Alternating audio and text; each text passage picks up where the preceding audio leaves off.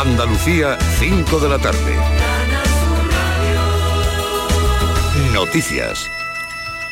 Los hosteleros han dejado hoy de atender a sus clientes durante cinco minutos para llamar la atención sobre la difícil realidad del sector. En Sevilla muchos de los negocios han apagado la luz de forma simbólica porque es precisamente la electricidad el principal motivo de sus reivindicaciones. El presidente de los hosteleros de la provincia, Antonio Luque, recuerda que otros muchos sectores dependen de esta actividad. Eh, se ha demostrado incluso en la pandemia cuando estamos cerrados que el vino, la carne, las verduras, la agricultura, que se queda todo parado porque la gente, eh, eh, esas empresas, esos agricultores, esos ganaderos no viven con lo que tú te llevas a tu casa, hace falta la hostelería. Entonces alrededor de la hostelería hay muchos sectores que viven de, de nosotros y por lo menos tienen que tener en cuenta de que la situación es difícil y que lo que queremos que el gobierno central eh, que hable con, las autonómicas, con los ayuntamientos y que, y que, bueno, que busquen un paquete de ayudas que nos hace falta el gobierno se abre al diálogo con los transportistas ante la huelga convocada para la próxima semana, pero recuerda que la mayoría del sector no apoya el paro. En este sentido, se ha pronunciado hoy la ministra del ramo, Raquel Sánchez. El presidente de la plataforma convocante, Manuel Hernández, ha dicho en la mañana de Andalucía que son los primeros afectados por los paros y llama la atención del Ejecutivo porque todavía se pueden evitar. Y hay esa voluntad y si se demuestra los transportistas no queremos huelga, los transportistas no queremos conflictos, ni queremos perjudicar a nadie. Lo que los transportistas no pueden es trabajar para ir arruinándose y cerrando sus negocios día tras día. Eso es lo que tiene que entender el gobierno y la sociedad en general. Y si hay huelga, COAG y el resto de organizaciones que forman parte de la cadena alimentaria han pedido que se garanticen la seguridad y el abastecimiento. Piden a camioneros y gobierno que negocien para evitar la falta de suministros. Andrés Góngora de COAG. Estamos en plena campaña de producción en el sector de las frutas y hortalizas y un paro ahora mismo llevaría a un perjuicio muy serio dentro de nuestro sector. Por eso, tanto COAS como el resto de organizaciones que formamos parte del tejido agroalimentario español, pedimos que se apliquen servicios mínimos para la alimentación Nuevo impulso a la candidatura de Cádiz como sede del Congreso de la Lengua de 2025. A esta hora, el alcalde José María González tiene previsto reunirse con los responsables de la Real Academia y la Casa de América en Madrid. Lorenzo Benítez. Después de la presentación de la candidatura del Carnaval de Cádiz a Patrimonio Inmaterial de la Humanidad, hoy toca otro de los retos para la ciudad. El alcalde le presentará el proyecto al presidente de la Real Academia de la Lengua, Santiago Muñoz Machado, y al director de la Casa de América, Santiago Miralles. La concejala de Cultura, Lola Cazalilla. Estaremos en la Real Academia, también estaremos en Casa de América, que son aliados fundamentales en esta andadura del Congreso de la Lengua, que bueno, que ahí no descansamos y estamos muy convencidas de que, de que vamos por el mejor camino. Cádiz deberá competir con otra candidatura de peso, la ciudad riojana de San Millán de la Cogolla. Hoy en Londres, en la vista judicial de la demanda de Corina Larsen contra el rey emérito por acoso, la defensa de Juan Carlos de Borbón justifica su inmunidad ante la justicia británica porque el CNI defendía actos soberanos. Corina Larsen responde que solo sería inmune si el CNI hubiera actuado en interés de España. A esta hora se registran 21 grados en Almería, Cádiz y Huelva, 20 en Granada, 19 grados en Córdoba, Málaga, Jaén y Sevilla. Andalucía, 5 de la tarde y 3 minutos. Servicios informativos de Canal Sur Radio. Más noticias en una hora. Y también en Radio Andalucía Información y canalsur.es. Toda tu tierra la tienes a un clic en tu móvil. Quédate en Canal Sur Radio, la radio de Andalucía. La paranoia de la tarde. Lo estábamos esperando para que nos contara cómo va a ser la paranoia del futuro, ¿eh? sobre todo. Francis Gómez, ¿qué tal? Bienvenido. Hola, buenas tardes. A ver, venga, cuéntanos. Pues no voy a contar nada del futuro. Me ah, no, nada. ¿Tú cómo te ves en el futuro? ¿Cómo te ves tú? Yo, pues no sé, no me voy a ver. ¿Cómo me voy a ver? Pero a él le encantaría. Pues, es el futuro, yo sé. No sé, ¿cómo, cómo? Además, pero si ahora, vamos a ver, que yo soy un holograma. Si ya lo ha dicho Miguel, si tú has dicho que yo soy la inteligencia artificial y tal. no existo, simplemente esto es Ser un, holograma, ¿eh? Qué fuerte, ¿eh? Soy un logaritmo, digo, un algoritmo. un holograma, soy un holograma. Qué faena, ¿eh? Yo veo el futuro que no va a haber atunes y veo chungo lo de pipa pombo que de atún. Sí, ¿no? Tenemos que usar caballas, jureles u otra cosa. Vamos a cargar los atunes y de ahí y de ahí que no va a haber pim pam pum. Bueno, Exactamente. Venga, pues vamos con la paranoia de bueno, Allí acertamos, en Francis. Me, voy a ir. Dime Isma, allí, acertamos. Hombre, no esperaba menos. Sí. Inmaculada, esa es la última hoja de la libreta. Sí, bueno, es que ya, tengo un cuaderno nuevo. No, no, que esto es real, o sea, esto es, real, es la última hoja de la libreta. Oye, qué pero bien, me- ¿eh? Hoy no, voy, baja- hoy no os voy a poner Oye, un qué cálculo. alegría, nos daba alegría acabar el cuaderno, Sí, la última sí, hoja, sí, ¿no os sí. daba alegría la última la hoja cuando estaba ahí en el colegio? La historia ¿Eh? del café aquí, Mariló. La historia del café en el Algún- cuaderno. Algún día hay que publicarlo, sí, sí. Algún día ese cuaderno hay que, hay que valor. publicarlo, Sí, sí, sí, sí, tiene sí. mucho valor, mucho valor. Bueno, pues venga, como, vamos. como os decía, no voy al futuro, me voy un poquito al pasado, vamos a un poquito a la infancia, a los cuentos de la infancia.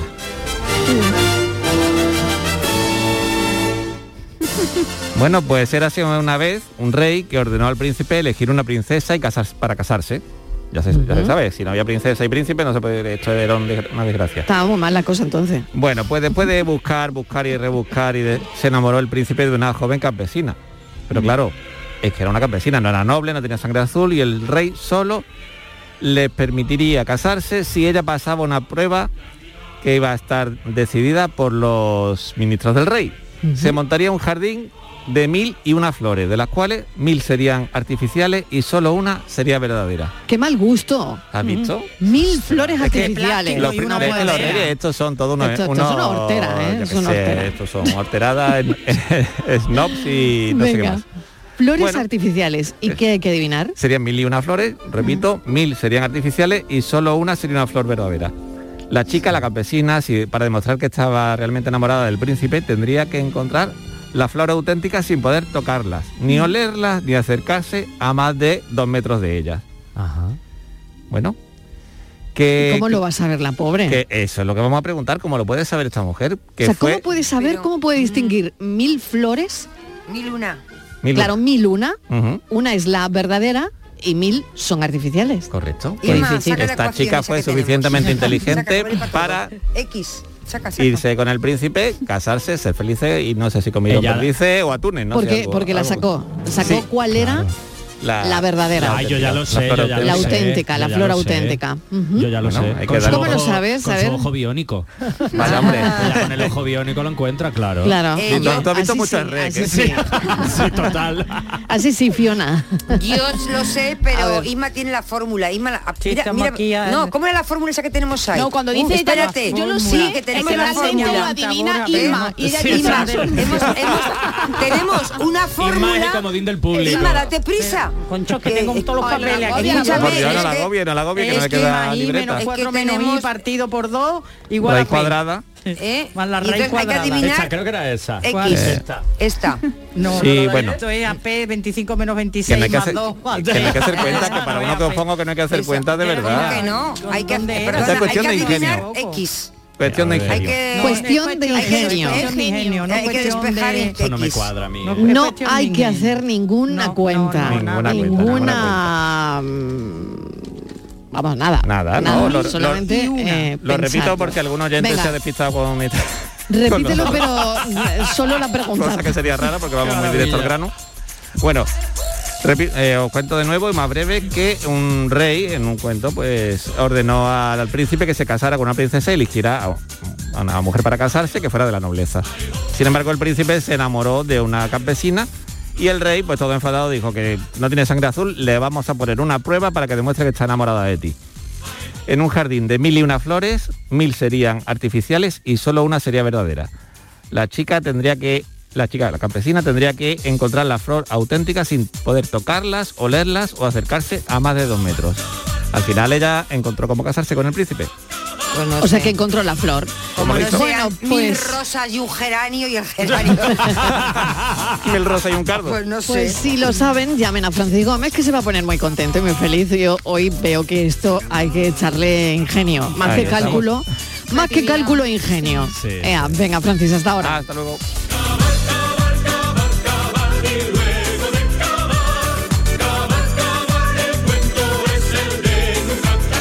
La paranoia de la tarde. Sevilla. Canal Sur Radio. Tú pones toda tu ilusión en tu futuro y en Caja Rural nuestros expertos en planes de pensiones te ayudarán a alcanzarlo con éxito. Planes de pensiones de Caja Rural. Construyendo tu futuro seremos imbatibles. Ven antes del 31 de diciembre y obtén interesantes incentivos. Documento de datos fundamentales para el partícipe. Alertas de liquidez. Indicador de riesgo. Planes en promoción y condiciones en segurosrga.es. Reciclos llega a tu ciudad. La nueva aplicación con la que podrás ganar premios solo por reciclar. Participa reciclando latas y botellas de plástico de bebidas. Cuida tu entorno y gana premios. Descárgate la aplicación Reciclos y empieza a formar parte del reciclaje del futuro. Ecoembes.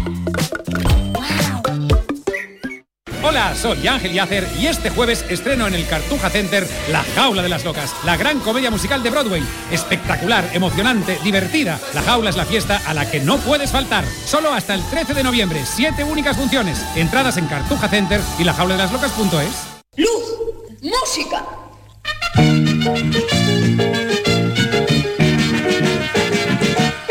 ¿Cómo definirlo? ¿Sabe que cuando el sol se pone está muy rojo y luego desaparece? Pero en mi corazón el sol no se pone jamás. Del 4 al 12 de noviembre, vuelve a disfrutar del mejor cine europeo en el Festival de Sevilla.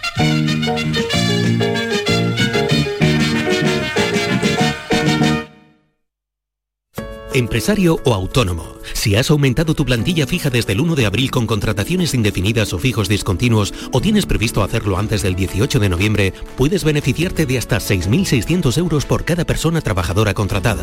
No pierdas esta oportunidad y solicita tu ayuda.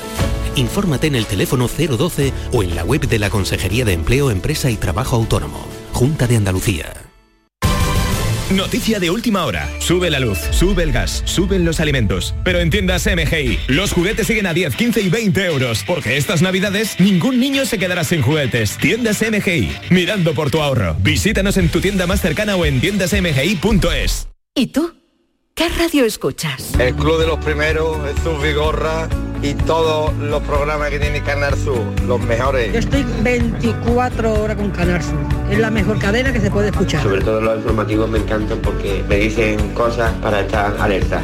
Canal Sur Radio, la radio de Andalucía. Yo escucho Canal Sur Radio.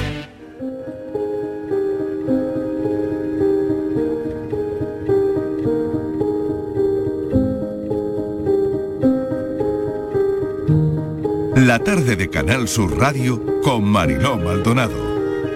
5 y 12 minutos de la tarde vamos a hablar de ciencia porque nuestras invitadas son científicas. Vamos a hablar de biología, de biodiversidad y de un episodio que pudo costarles la vida a tres estudiantes. Vamos a hablar de todo lo que pasó, un naufragio en mitad de la noche en las Islas Galápagos y de cómo han elaborado todo eso cuando han llegado a casa. Vamos a darle la bienvenida a Ana del Pino Pérez, bioquímica. Ana, ¿qué tal? Bienvenida. Hola, buenas tardes. Y a Estefanía García Luque, que es bióloga. ¿Qué Hola, tal? Estábamos hablando, charlando a, a micro cerrado, eh, ahora que estamos muy pendientes, ¿no? Es el segundo día de la cumbre del clima en Egipto, ¿no? Donde, eh, bueno, no ha habido grandes acuerdos de momento, pero, eh, bueno, pues se llegarán a algunos, ¿no? Porque esto tiene que servir para algo. ¿Qué habéis vivido vosotras en las Islas Galápagos y de repente volver a casa, volver a la ciudad? Pues bueno, eh, justo esta mañana cuando llegábamos eh, a la universidad eh, hemos tenido una conversación en la que decíamos, wow, cuánto tráfico, eh, cuántas personas, cuántos coches. Y claro, de vivir durante tres meses allí en la isla, en la que el, el número de coches es muy, muy, muy reducido. Hay muy pocas familias con coches. Y, y bueno, también eh, vive poquita gente. Pues ha sido un poco impactante. Ha sido un impacto volver a casa. Sí. Muy bien por la vuelta, ¿no? Pero, pero luego me imagino que eh, tres meses en las Galápagos te hace pensar mucho, ¿no, Ana? Sí, la verdad que sí. Allí la vida se vive mucho más lenta, no hay tantas preocupaciones, la gente lo vive todo de una manera muy diferente a la que estamos acostumbrados aquí en Europa. Y acostumbrarnos a vivir allí fue mucho más fácil que lo contrario.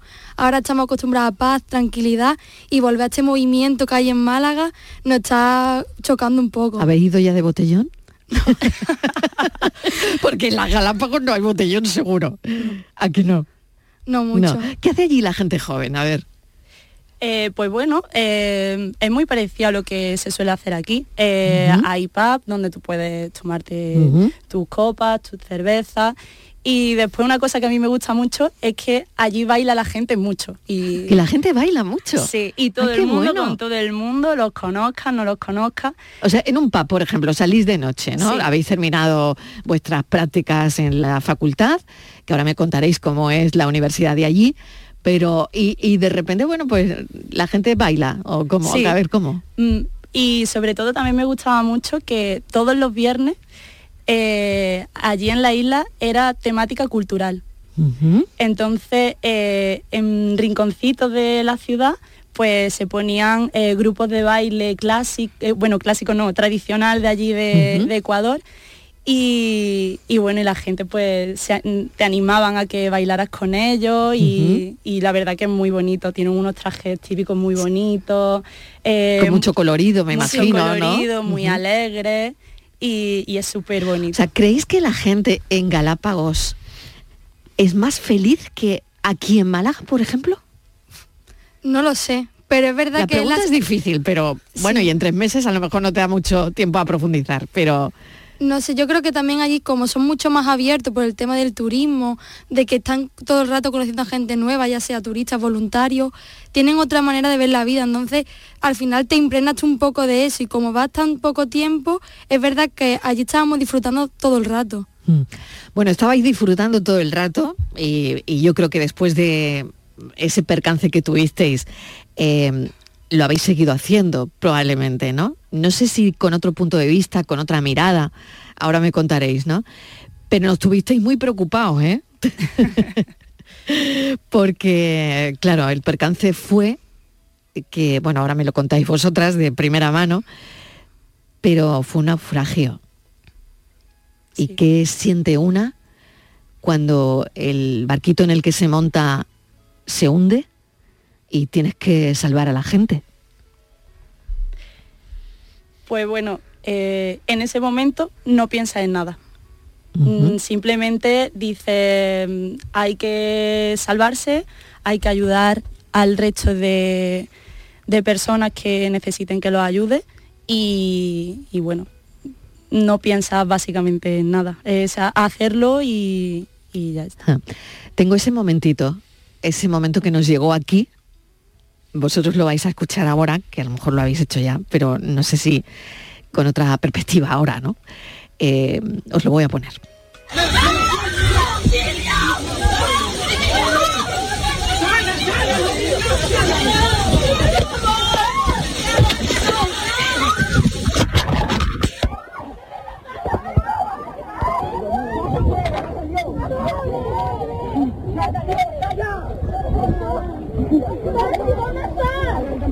¿Dónde estás? Auxilio. Esto en mitad de la noche. Eh, a mí me pareció cuando por la mañana llegamos a la redacción y nos encontramos con esto y, y nos contaron que un grupo de estudiantes habían salvado a mucha gente y, y estaban ahí. La verdad es que fue tremendo. Ana. La verdad que nosotros lo escuchamos ahora y también es impactante, Mm. porque nosotros tuvimos la suerte de ir en la parte de arriba del barco, entonces estas imágenes nos llegaron después, una vez que nosotros ya estábamos a salvo en tierra. Pero es verdad que los gritos, escuchar a la gente, la desesperación fue lo peor que se vivió en ese momento. ¿Qué pasó exactamente? Eh, pues bueno, desde el principio eh, el barco en el que viajábamos eh, dio problemas con el motor. Entonces se paró hasta en tres veces eh, en mitad del mar. El mar también estaba bravo y se dieron una serie de circunstancias que también favorecieron el que finalmente pues se hundiera el barco. Eh, mm, nada, pues un poco también por, por no saber muy bien eh, si las condiciones del barco eran las adecuadas o no. ¿Llevabais chalecos? No, No, no. No había ningún chaleco salvavidas en el barco. no había ni un chaleco. No. Se preguntó antes de zarpar y la respuesta fue que se estaban secando en tierra. Hubo desaparecidos, ¿no? Sí. Sí. Y No. muerto. Y muertos. Mm. Sí. Tremendo. ¿Cómo, cómo vivís esto? Es decir, ¿qué, qué recuerdo tenéis de eso? ¿Cómo, cómo uno trata de eh, de un viaje idílico, ¿no? Que bueno, que lo hacéis porque era un Erasmus, ¿no? Si no me equivoco, para estudiar, ¿qué era Eh, exactamente? Bueno, era una beca de cooperación una beca de cooperación, vale. Una beca de cooperación, mm, feliz allí por, claro, sois bioquímica y bióloga, o sea, na- nada mejor que ir a las Galápagos A sí. hacer una investigación, ¿no? Mm, O sea, que esto es como si te tocara la lotería, pero luego llegáis y ahí, madre mía, es, Bueno. que, es que en ese accidente os podíais haber quedado, ¿no? Es verdad que eh, nosotras eso ha sido, ha sido un, un momento puntual de toda nuestra estancia. Entonces hemos intentado todo el rato que tampoco eh, sea algo que, que haga que el resto de, de estancia se, se venga abajo de, de alguna forma. Entonces, eh, cuando te pasa una cosa de esa, lo primero que piensas es en mantenernos todas juntas, que era lo que intentábamos todo el rato, eh, que a ninguna le pasara nada. Y una vez que ya estábamos todas a salvo en el nuevo bote, eh, pues ayudar. Que también se trata de eso, una beca de cooperación internacional. En nuestro caso era una beca eh, con un proyecto científico, pero mediante esta beca de cooperación internacional hay muchos otros proyectos de la Universidad de Málaga que también van a ayudar de forma social. Entonces, bueno, aunque nuestro proyecto fuera científico, eh, esto también nos sirvió para darle el sentimiento social y, y que también- Creo que os ha servido para mucho. Sí. Esta experiencia. O sea, bueno, mejor si no pasa, sin duda, ¿no? Pero que todo esto también sirve al final, ¿no? Es, es una experiencia que habéis vivido muy impactante, muy impresionante. Ana. Sí.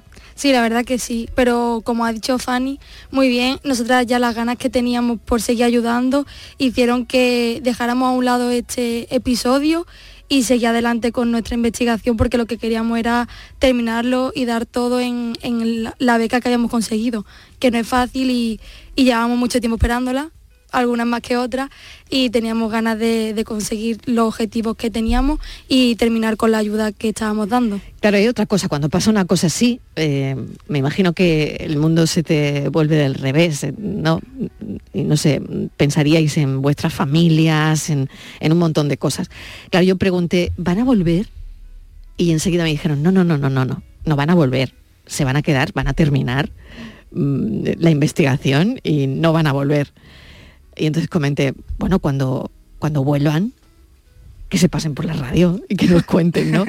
Precisamente por eso, porque ha sido, yo creo que una experiencia muy amplia, ¿no? No solo la experiencia de, de la investigación, ¿no? Fanny. Eh, pues sí, aquí estamos. y, y claro, es una experiencia muy enriquecedora, tanto académicamente como eh, mm, personalmente. Y, y bueno, eh, muy agradecida de que las cuatro estemos bien, de que la Universidad de Málaga nos eligiera y nos diera esta beca de cooperación. ¿En qué consiste? A ver, ¿qué, qué habéis hecho ahí exactamente? Eh, pues nosotras eh, fuimos a un proyecto en, la, en la institución de la Agencia de Bioseguridad de allí de la Isla Galápagos. La Isla Galápagos es un parque nacional, un sitio único en el mundo y en el que hay especies únicas que no las encontramos en otra parte del mundo. Entonces es muy importante proteger todas estas especies y nosotras eh, hemos ido con un proyecto eh, para investigar eh, las especies invasoras que puedan poner en riesgo la flora, la fauna y la salud pública de, de allí de la isla Galápagos. ¿Y habéis encontrado muchas? sí, sí, sí, hay. sí. las especies invasoras que están por todo el mundo, entonces Claro. es difícil no encontrar Alguna en, en algún rincón. Fíjate aquí con el alga asiática también, Por ¿no? ejemplo, Por sí. ejemplo, ¿no? O la verdad es que preocupan mucho, ¿no? Dentro Sí. de la biodiversidad y, y, claro, como ahora todo es global, ¿no? Me imagino que se mueven de un sitio a otro, ¿no? Con mucha facilidad. Claro. Sí. Eh, bueno, Ana. Bueno, Ana. de manera invo- involuntaria también los humanos con los aviones, Claro, los medios de transporte claro. los llevamos de un lado a otro y un sitio tan único como son las Galápagos tienen que tener una vigilancia aún mayor para evitar todos los posibles riesgos que podemos traer nosotros. ¿Y se puede aplicar algo de lo que hay allí al resto del mundo? Es decir, porque es verdad que allí la gente necesita un visado para viajar, no todo el mundo puede ir a las Galápagos. Nada, me voy a las Galápagos porque quiero. Pues no, mm, como que no. ¿Eso se podría aplicar a otros sitios del mundo para, no sé, para preservar la, la biodiversidad, la naturaleza? No lo sé. Eh, bueno, Si lo veis bien. Sí, por supuesto que sí. Se puede eh, implementar muchas más medidas para conservar la biodiversidad, la flora, fauna. Eh, pero, por ejemplo, en mi caso hay una cosa que me llama mucho la atención y es que los animales de la isla Galápagos no nos tienen miedo. Entonces, eh, tú eh, vas por mitad de la calle y te encuentras eh, un lobo marino y se acerca a ti y mm, compañeras mías, por ejemplo, tuvieron la suerte de que una lobo marina tuvo un bebé justo a un metro de, Qué fuerte. de, de ella. Entonces, Impresionante. ellos no nos tienen miedo. También yo creo que es mm, por la conciencia que los propios ciudadanos de allí y los turistas que vamos a, a la isla Galápagos tenemos, porque tienes que mantener una distancia de seguridad, obviamente no los puedes tocar, no puedes eh, interactuar de manera negativa con ellos. Entonces, claro, ellos no nos tienen como una amenaza y también eso hace que, que la biodiversidad sea muy visible cuando visita un sitio eh, como la isla Galápagos. Claro, porque aquí no lo ves. Bueno, fijaos, en cuando estábamos confinados, sí que salieron algunos animales, me imagino, como allí en las Galápagos, pero no había nadie en la calle. Estábamos confinados, ¿no? Y Claro. me imagino que debe ser algo parecido, algo parecido. Ana, ¿a ti qué te llamó la atención? A mí me llamó mucho la atención la conciencia social que hay, porque, por ejemplo, cuando llegamos íbamos por la calle y no encontrábamos papelera ni basura y no había nada de suciedad en las calles. Entonces, claro, comparado con, por ejemplo, Málaga, que tenemos papeleras cada pocos metros y sí que encontramos suciedad, pues eso te llama la atención la forma de reciclar. Allí todo el mundo está súper concienciado.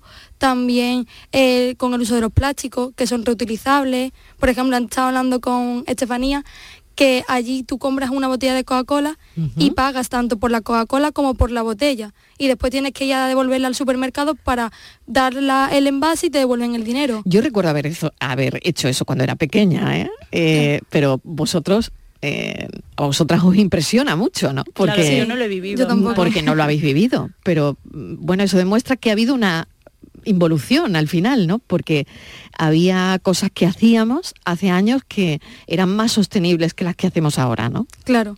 Entonces a lo mejor todo eso nos ha chocado un poco porque aquí no estamos muy acostumbrados. Y sería bueno volvernos a acostumbrar porque la verdad que la limpieza que había en las calles y sobre todo con respecto al medio ambiente, que nos viene muy bien el tema de reciclaje y demás, pues sería un punto para intentar in- inculcarlo aquí en Europa. Tengo a Borja Rodríguez, nuestro psicólogo, en el estudio de Sevilla. Borja, que está escuchando atentamente el testimonio de Ana y de Fanny. Eh, no sé si quieres, Borja, preguntarles algo. Pues sí, hola, hola Fanny, hola Ana. Hola. Hola, buenas. Sí, porque además es que, claro, conocíamos la, la historia y además la hemos seguido, pero también es cierto que me gusta mucho una cosa, no sé si es Ana o Fanny, que habéis dicho que queréis que esto sea algo que, bueno, que sí, que ha ocurrido y bueno, sí, pero que no sea el viaje, que vosotras habéis estado haciendo muchísimo más y que habéis colaborado en muchísimos otros proyectos y que esto, bueno, pues sí, pues está ahí, ha ocurrido, obviamente, pero que realmente es una un, un punto de todo el viaje, pero claro, por otro lado es que es muy llamativo. Entonces ahí el, buscando, eh, bueno, mejor dicho, leyendo la- algunas entrevistas que habéis concedido y tal, hay una cosa que me ha gustado mucho, que es, no sé si quién de, de las cuatro lo dijo, que es, no sabemos real- lo que realmente vale la vida hasta que te ocurre algo así. Y muchas veces es verdad que, que, eh, te- tenemos situaciones muy duras que nos enseñan este tipo de cosas, pero realmente por lo que habéis ido contando, el, tipo de vida que hay en Galápagos, cómo se vive, la, forma que tiene lo que habéis dicho, ¿no? De- del baile, la alegría que tiene, el contacto con la naturaleza. ¿Pensáis que sin haber ocurrido todo esto que os ha pasado, podríais haber aprendido realmente, por ejemplo, otra cosa que esto sí lo comenta Ana, ¿no? Que pone que eh, todo el que me gusta mucho lo que, lo que pone, eh, que os está haciendo ver lo que realmente importa, que habéis sentido la humanidad entre todas vosotras y que lo único que hace falta en esta vida es ayudarnos y encontrarnos bien de salud. ¿Creéis que realmente esto lo podríais haber aprendido de esta forma sin que hubiese pasado el tema del naufragio? Yo creo que sí. A lo mejor eh, no en tanta cantidad. Intensidad. Intensidad, ¿no? Con esa intensidad a lo todo. mejor no. Sí, pero es verdad que al final estar viviendo con gente de otras culturas te hace ver la vida de una manera diferente. Y nosotros hemos tenido mucha suerte porque hemos conocido mucha gente de allí, nos llevamos muy buenos amigos y al final ellos también te ayudan a, a ver la, la vida de otra manera a em- em- empaparnos de su cultura, de los problemas que hay. Es verdad que el naufragio ha hecho pues que aumente todo eso, pero la vivencia y, y esos recuerdos y esa manera de ver la vida, yo creo que no lo hubiéramos llevado. Probablemente el naufragio lo que hace, no sé si que Borja me corrija si me equivoco, es que como que te abre todos los poros de la piel para recibir mucho más, ¿no? Para estar más receptivos de todo lo que pase alrededor, ¿no? O, o no lo sé si a lo mejor es el sitio. Claro, yo creo que influye todo, y pero es lo que dicen ellas, que en el Mm. fondo el sitio obviamente ayuda Claro. en la mezcla de cultura, pero es cierto que una situación como esta de pronto te, te abre Muy todo, dramática, muy al límite, ¿no? Al límite y además una cuestión de supervivencia. Entonces, claro, eh, pues lo, lo que os comentaba, ¿no? Y lo que habéis ido contando vosotras, como pues, hecho de la sangre fría, de mantener la calma, de bueno, eso al final es un instinto de supervivencia brutal. Y luego todo lo que la bajona que, que os da, ¿no? Que lo más lo comentáis en varias entrevistas, que es como bueno, luego nos pusimos a cenar y nos dio la bajona, todos llorando. Porque Mm. claro, esa tensión tiene que romperse de algún for- de alguna forma. Pero yo creo que el aprendizaje, obviamente esto lo potencia, como digo, es como un gran hermano a lo bestia, que es lo que habéis vivido, pero sí es cierto que, que en el fondo ese aprendizaje lo teníais. Claro, pasa que esto los poros lo ha abierto mucho más. A ver, Estefanía. Sí, sí, por supuesto.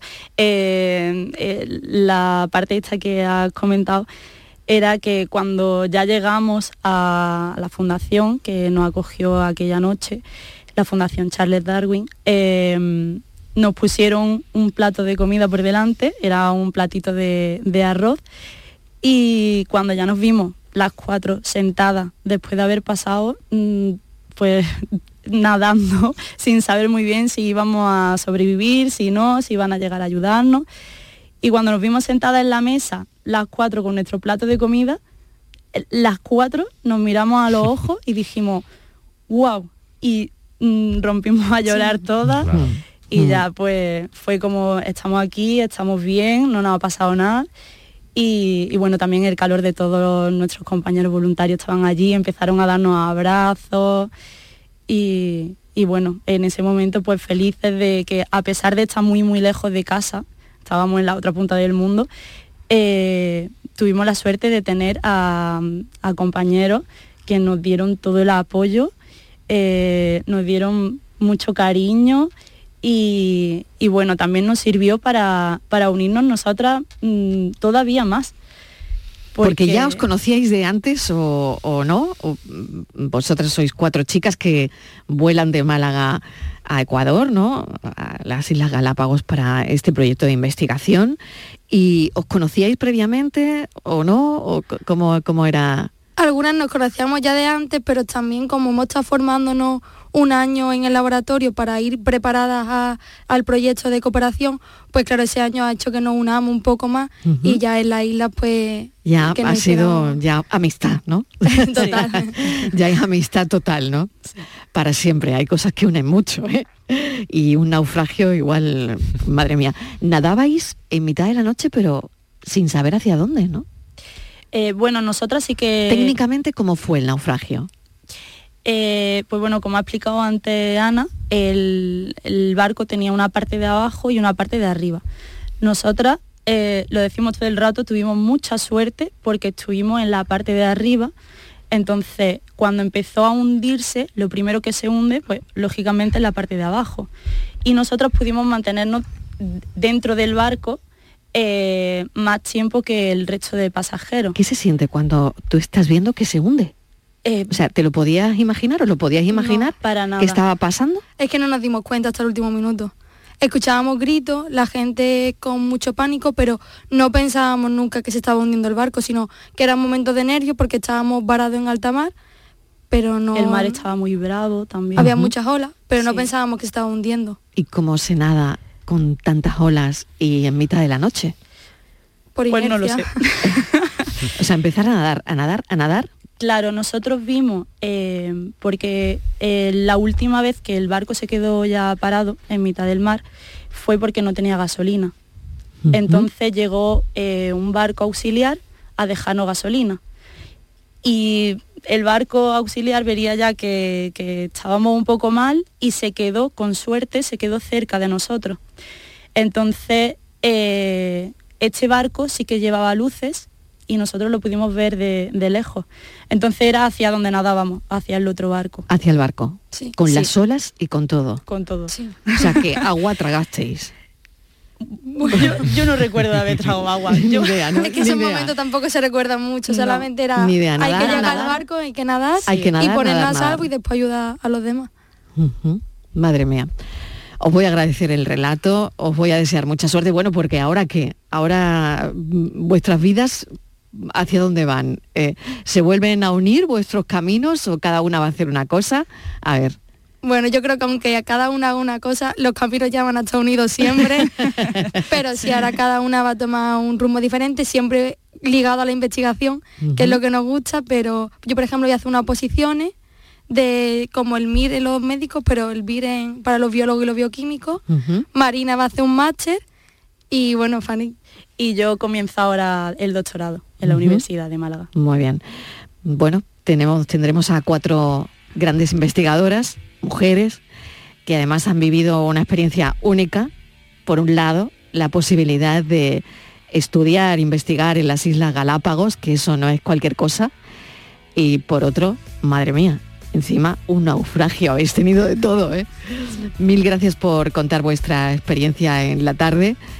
Ana, mil gracias. Gracias a vosotros. Estefanía, gracias. gracias. Y saludáis de, de, mi parte a vuestras dos compañeras que hoy no habían podido venir, pero os lo agradezco igual. Gracias. Muchas gracias. Gracias. gracias.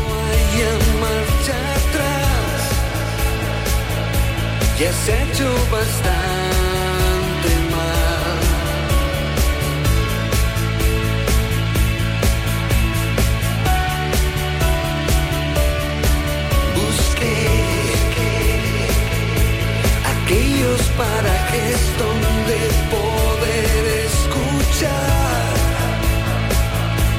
tendido en la hierba, la voz profunda del manantial, el lenguaje según el cual la hermana tierra me quiso hablar y decirme una vez más, mira más allá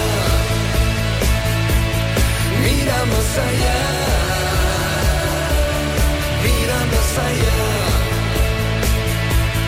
mira más allá, mira más allá,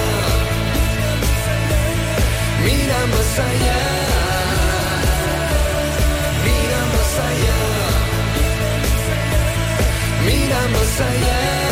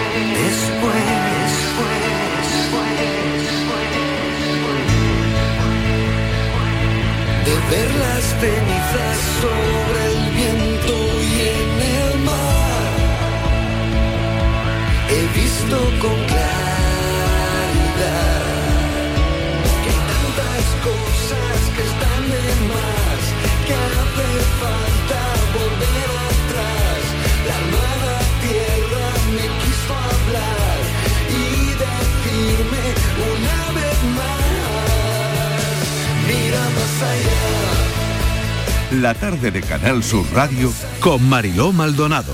También en nuestra app y en canalsur.es. Estamos deseando volver a verte en Rute. Hemos preparado anisados, dulces y chacinas con más cariño que nunca. En nuestros museos vivirás experiencias inolvidables. Rute por Navidad. Diputación de Córdoba y Ayuntamiento de Rute.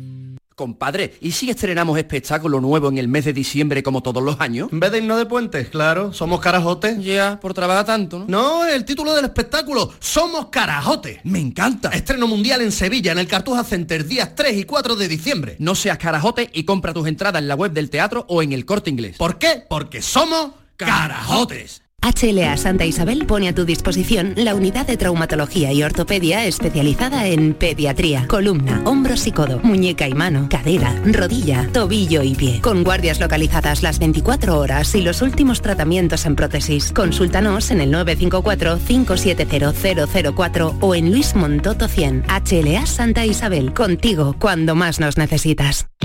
Reciclos llega a tu ciudad. La nueva aplicación con la que podrás ganar premios solo por reciclar. Participa reciclando latas y botellas de plástico de bebidas. Cuida tu entorno y gana premios. Descárgate la aplicación Reciclos y empieza a formar parte del reciclaje del futuro. Ecoembes. Hambre de librerías, de bibliotecas, de devorar novelas y cómics. Hambre de bailar y ver bailar. Alimentarnos de teatro, de ópera, de zarzuela, de conciertos, de museos y exposiciones. Hambre de aplaudir. Hambre de renacer, de revivir, de reencontrarnos. Cantar, leer, escuchar, mirar, vivir. Emocionarte a boca llena. Hambre de cultura. Ministerio de Cultura y Deporte. Gobierno de España. ¿En qué capítulo de tu vida estás ahora? ¿Quieres hacer una reforma o cambiar de coche? ¿Tus hijos ya necesitan un ordenador para cada uno? ¿O quizás alguno ya empieza la universidad? ¿Habéis encontrado el amor y buscáis un nidito? En Cofidis sabemos que dentro de una vida hay muchas vidas y por eso llevamos 30 años ayudándote a vivirlas todas. Cofidis, cuenta con nosotros. Hola, soy Salvador Dalí. Y si además de avanzar en inteligencia artificial, investigamos más nuestra inteligencia natural, quizás así podamos vencer enfermedades como la que yo sufrí, el Parkinson. Apoyemos la investigación en enfermedades neurodegenerativas. Entra en fundacionreinasofía.es. En cofidis.es puedes solicitar financiación 100% online y sin cambiar de banco. O llámanos al 900 84 12 15. Cofidis, cuenta con nosotros.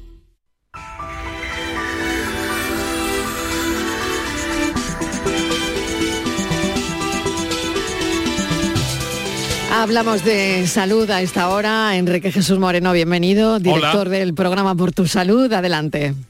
Hola, buenas tardes. Pues ¿Cómo mira, estás? vamos a hablar ya sa- muy bien, muy bien.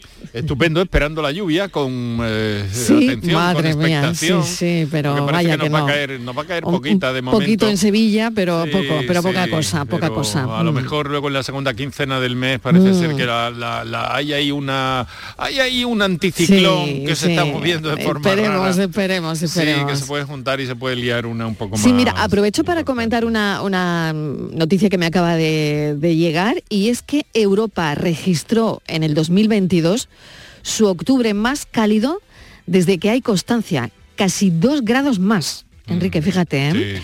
Y, y bueno, ya que estamos hablando del tiempo, aprovecho para, para contar eh, esta, este titular que, Pero no que hablamos acaba de del llegar a la tiempo porque redacción. sí, no Venga. hablamos del tiempo porque sí, hablamos de, Claro. de que el buen tiempo eh, es eh, que caiga ahora un poquito de agua, que lo haga con moderación y que eso nos Mm. alivia a todos. Y tanto. Y, en fin, que está muy bien que sea así. Mira, eh, Marilo, Venga, vamos, a hablar, ya sabes que la diabetes es uno de nuestros objetivos durante, esta, durante toda esta temporada, que además se están prodigando las investigaciones y la movida en torno a la diabetes. El próximo lunes, día 14, es el día de la diabetes y ese día dedicaremos a la enfermedad del programa. Pero hoy nos vamos a anticipar con un aspecto de la diabetes que eh, tiene que ver con la pérdida de visión que a veces conlleva la, la enfermedad. Y nos hemos rodeado de buenos especialistas para conocer y para ver cómo se puede evitar eso, porque hay formas de evitarlo.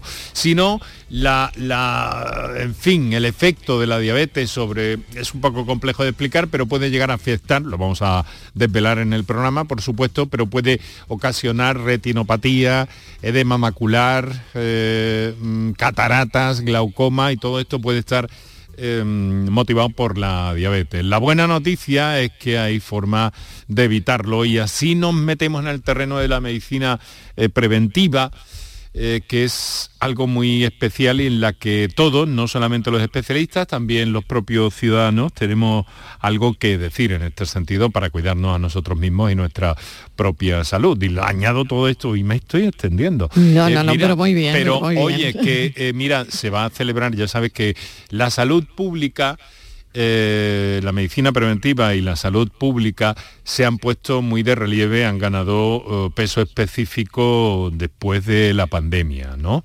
Y además la Sociedad Andaluza de Medicina Preventiva y Salud Pública va a celebrar su congreso este año en Córdoba.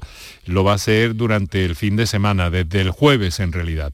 Y el jueves vamos a hablar con gente muy influyente en este campo y vamos a despelar algunas claves que tienen que ver con ese compromiso de la ciencia, de la sociedad, de la medicina, con la prevención y hacer bueno el paradigma de que curar es mucho mejor y más eh, que prevenir, quiero decir, es, es mucho, mucho más eh, efectivo y mucho más barato incluso que curar. Así que estaremos el jueves con ese tema, ya te lo adelanto. Muy bien, mil gracias. A las 6 y 5 de la tarde vamos Enrique Jesús Moreno con y todo. pérdida de visión, que con tantas Pues, cosas venga. eh, se me iba el titular. Diabetes Venga, pues y ese pérdida es. de visión. Ese es, gracias. Hasta luego. ¿Y tú?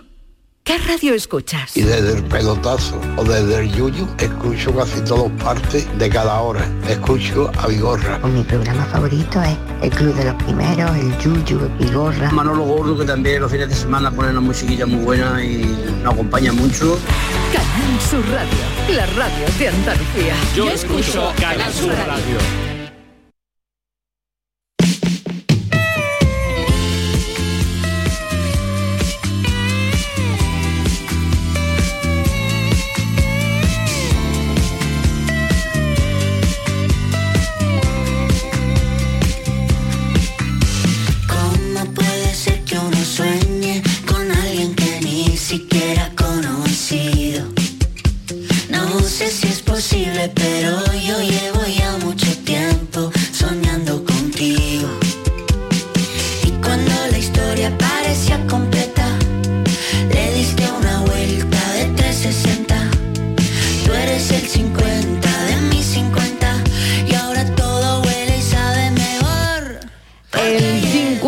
nuestro 50 es Borja Rodríguez, que sigue con nosotros, que se suma Patri Torres y Estíbaliz Martínez, y que, bueno, tenemos un montón de plancha.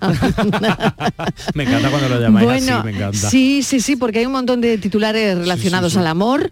Esto se llama La tarde del amor, este espacio de Borja Rodríguez, nuestro terapeuta, psicólogo del programa Terapeuta Sexual. Bueno, terapeuta también. terapeuta del programa, bien definido estaría. Pero bueno, eh, esta tiene que ver con los orgasmos, Martínez. ¿Cómo, Pues sí. ¿Cómo es la ponemos en pie? amor Y todo parece como muy placentero, ¿verdad? Pues Sí. para llorar Pues y todo. no, vamos a ¿Ah, llorar sí? un poquito hoy. Vamos a llorar hoy. Vamos a ver, Marilo. Venga, venga, venga, yo Personas, estoy dispuesta a todo si hoy, ¿eh? ustedes estornudan sin control. Si tienen síntomas así como una especie de rinitis. Alergia al como que han polvo. cogido la gripe. Sí. ¿eh? Es alergia. ¿Pero Claro. alergia a qué? Al polvo. ¡Ay, al orgasmo! Venga. Borja, no me No digas que puede hay al orgasmo. No puede ser. Existe, lo que pasa es que yo nunca lo había visto catalogado como alergia, que esto es muy gore, yo lo había No, visto... claro, es que Bueno, dicen- yo- yo ya, bueno, apaga Claro, vámonos. te dice. Porque no te preguntas si has tenido orgasmos anoche. Claro. Mal, debería preguntártelo. Te lo Debería. Pero un momento. Debería. O sea, pero por la mañana te levantas muy mal. No, no es por la mañana, No. o sea, no es al día siguiente, es justo No. después Es del el orgasmo. efecto. Tú imagínate el Es justo ahí. después. Es justo después. Hay gente ¡Achí! que A estornudar. achís, o Vale. rinitis, o llorar, o ataques de ansiedad, ataques de pánico. Uf, esto O sea, ya es más duro, ¿no? Claro, pueden, pasar. y tienen no hay una, una explicación como tal concreta de decir pasa por esto, si es verdad que tienen que ver todo el tema de las hormonas y de los neurotransmisores y demás, ahí sí, pero lo que no han terminado de, de- de encontrar o de determinar es por qué a las personas que les pasa, que no son pocas, les pasan unas cosas y no otras. Y esa ahí está un poco la dificultad, porque es verdad que a veces eh, por ejemplo, el tema de llorar y tal, o el tema de la ansiedad, puede tener que venir simplemente, digo entre comillas simplemente, por el hecho de, obviamente después de un orgasmo, una relación sexual, pues hay este bajón, esta relajación ahí y tal. Y a veces eso posibilita que salgan cosas que tú tienes ahí guardaditas, pues eso del día a día, de los estreses, de los agobios, de tal, y que pues te salga en ese momento y no lo puedas controlar de- debido al estado de relajación que tienes. Lo de la alergia yo es la primera vez que lo escucho, mm, lo tengo que decir. Claro, porque tú vas al médico y cuando vas al alergólogo no le dices, Hombre, te que- pregunta. hombre, con tanto detalle, con tanto detalle. Claro, si Mm, has tenido, claro. has tenido ayer un orgasmo. has A no tal. ser que empieces a relacionarlo, ¿no? Que empieces Igual a ahora relacionar. sí, ¿no? Claro, y además a Claro, no que, que cada vez te que te pasa. pasa está relacionado con eso, ¿no? Exacto. ¿Y a quién le afecta, Borja? Es decir, ¿a qué franja de edad? No hay, no hay, no te creas que hay una Yo tengo una franja así. preocupación, ¿eh? No, no, pero esto es para preocuparse, te digo, ¿eh? Te digo esto para Pues lo que tengo a preocuparse. continuación, prepárate. Sí, no, eso yo creo que es peor. Es peor, de sí. hecho, esto que se llama así de pronto, como que lo, lo, mm, eh, lo expusieron así, perdón, en un artículo de la revista de Sexología en 2019, Ujú. esa disforia poscoital sexual en la vida conyugal. Que a mí es- Traducido en castellano. Vaya título. Sí, vaya que a mí esto título. me suena a temazo de verano para perrear Patricia y yo, yo esto lo veo así un poco a tope. Pero que es verdad que esto, va, la traducción es, cuando hablamos de disforia es como algo que no se adapta a la base de lo entre comillas que se pone que es normal. Entonces lo llaman disforia, que es algo así Mm. como vamos a meter aquí un cajón desastre de a ver lo que encuentro. Sí. Pero esto es Mm. esto, y que nadie se alarme, que nadie se asuste, que cuando esto pasa, se asume, se acepta, se vive y ya está. Es verdad que te puede dar todo el palo del mundo. Oye, que se cura, ¿no? Te toma un antihistamínico. Sí, claro, ¿no? Y además que, No lo sé. que hay gente que le pasa a lo mejor una o dos veces y no le vuelve a pasar Ya, más. O sea, claro. eh, otra cosa es igual que la te- persona más que el orgasmo. Claro, es que es Mm. eso. O que el orgasmo, pero como vuelvo a decir, propia, abre Ya. como todas las compuertas y entonces pues esto puede Igual pasar. es la piel de la Mm. otra persona. que Claro, lo único que es cierto que aquí es verdad que puede resultar un poco incómodo si tú, por ejemplo, no conoces a la persona o Ya. un rollete así de un día o de dos y de pronto te pones allí a llorar y a hipar como si no hubiese un mañana, pues hombre, a lo mejor te da todo el palo. Y la otra persona le da un parraque en plan, ¿qué he hecho malo? ¿Qué le pasa a esta persona? Pero que nadie se asuste, que nadie se tal, que es un, aunque es poco frecuente, pero que es una cosa completamente natural en el cuerpo Vale. humano. Que nadie se Bueno, pues dicho esto, a perrear un poquito. dicho esto, a perrear, venga, claro, claro. ¿Qué pasa, no? ¿Por qué no?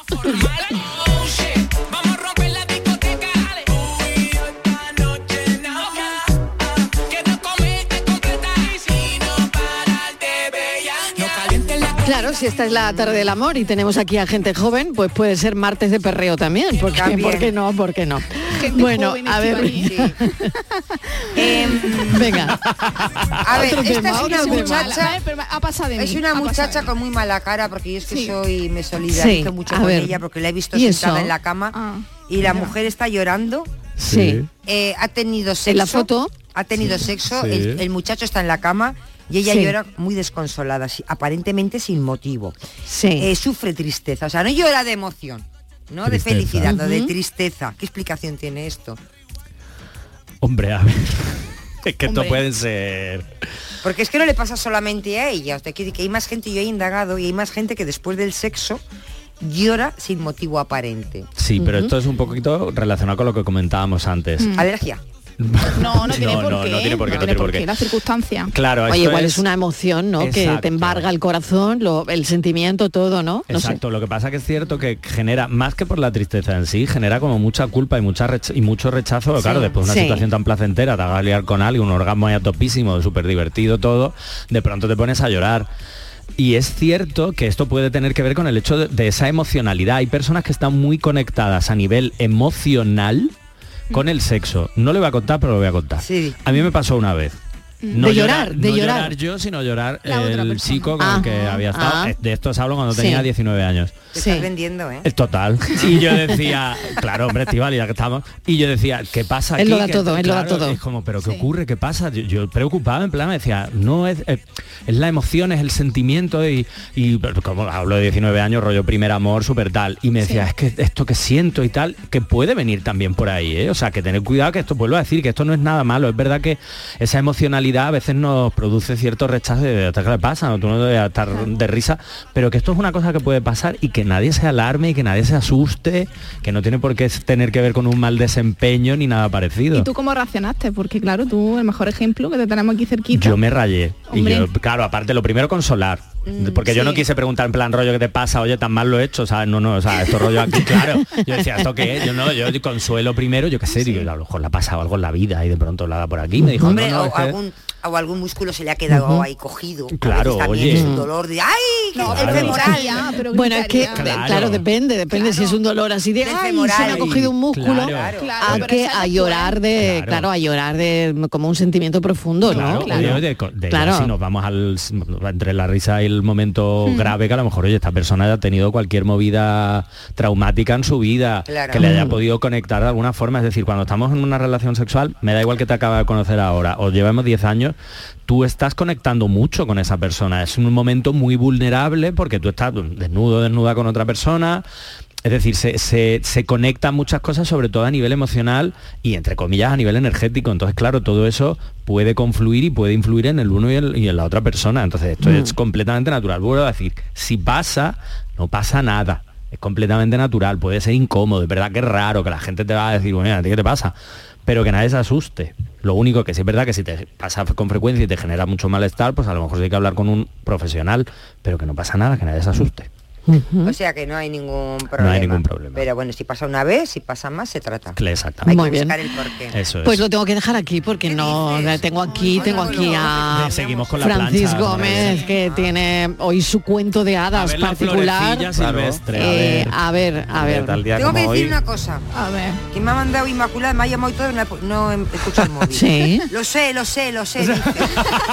Pero no ha dado la respuesta. Lo sé, lo sé, Bueno, recuerdo que teníamos un rey, un príncipe que se tenía que casar porque el rey ya le daba un ultimátum, pero no quería ninguna mujer de la nobleza y se enamoró de una campesina. El rey le puso una condición a la campesina para casarse con el príncipe, que era en un enorme jardín de mil y una flores, de las cuales mil serían artificiales y solo una sería verdadera, ella tenía que encontrar cuál era la verdadera sin poder tocarlas, olerlas o acercarse a más de dos metros. Pues hemos tenido muchas opiniones, muchas llamadas y para todos los gustos.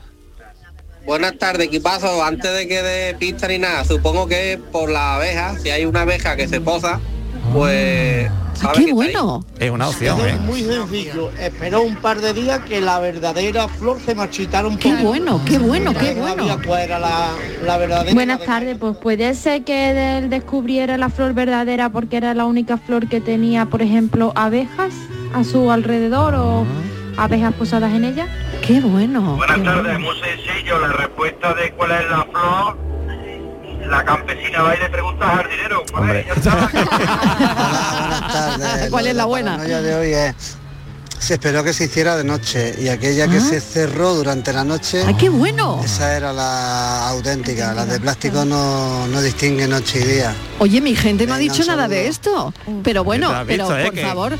Que, oye, qué oye, me estoy dando cuenta que mi gente no discurre nada, ¿eh? Pero perdona, o sea, perdona, O sea, que menos, mal que oyentes. están los Menos oyentes. mal, menos mal. Mi Menos respuesta- mal que tengo los oyentes No, en este programa. No, no, no, protesto, protesto. Mi respuesta era válida. ¿Cuál era la tuya? Que porque ya yo dije el que fragor todas- de, de la tarde no me he Había dado cuenta. mil rosas rojas y un geranio. Ay, que Ah, no. no, que no, Que no, no, no, vale. era Pero que- bueno, me Francis no ha dicho qué tipo de flores eran, eran todas iguales. oyentes A mí me encanta, me ha sacan una ¿eh? respuesta porque yo la que encantado. tenía era que se esperara un par de días a que se marchitara Claro, un poco claro, o que cambiara Claro. su se floreciera más o se Claro, cogiera claro, claro. pero mira los oyentes lo- que nos han dado un montón de Oye, respuestas que que, son igualmente válidas por favor, que- dile algo que me está siguiendo, que lo sabía, que sí, Inmaculada, que ya lo hemos dicho, que. Inmaculada González lo sabía. Claro, claro, Lo sabía. Oye, que habéis estado muy bien en el programa de hoy todos, ¿eh? Todos y todas. Claro que sí, que no, que cuando yo regaño es siempre en broma. Bueno, ¿qué pensamos?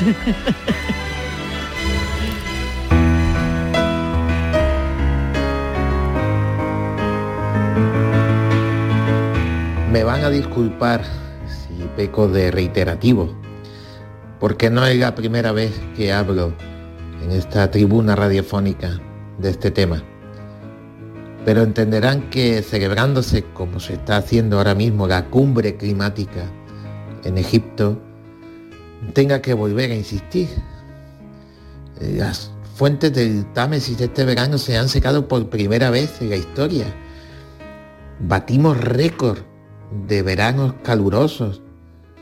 Millones y millones de personas están muriendo por ciclones, por huracanes, por hambruna.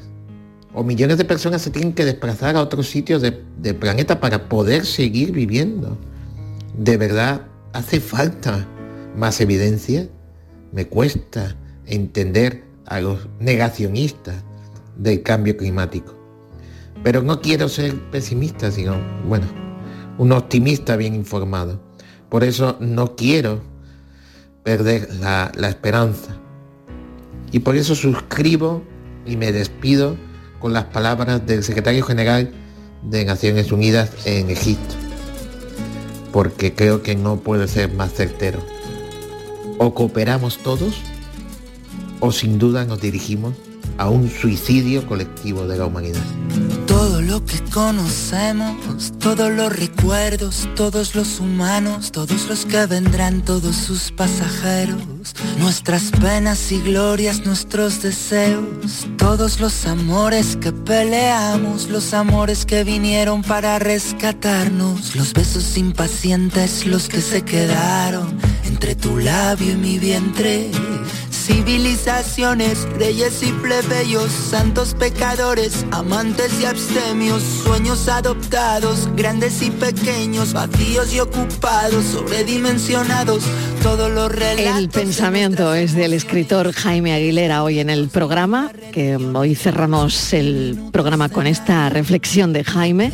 Hoy que hemos hablado de ciencia con biólogas malagueñas que se fueron a Galápagos para para ver lo que había allí, para investigar. Bueno, pues conservemos lo que, lo que tenemos. Es tan simple como eso.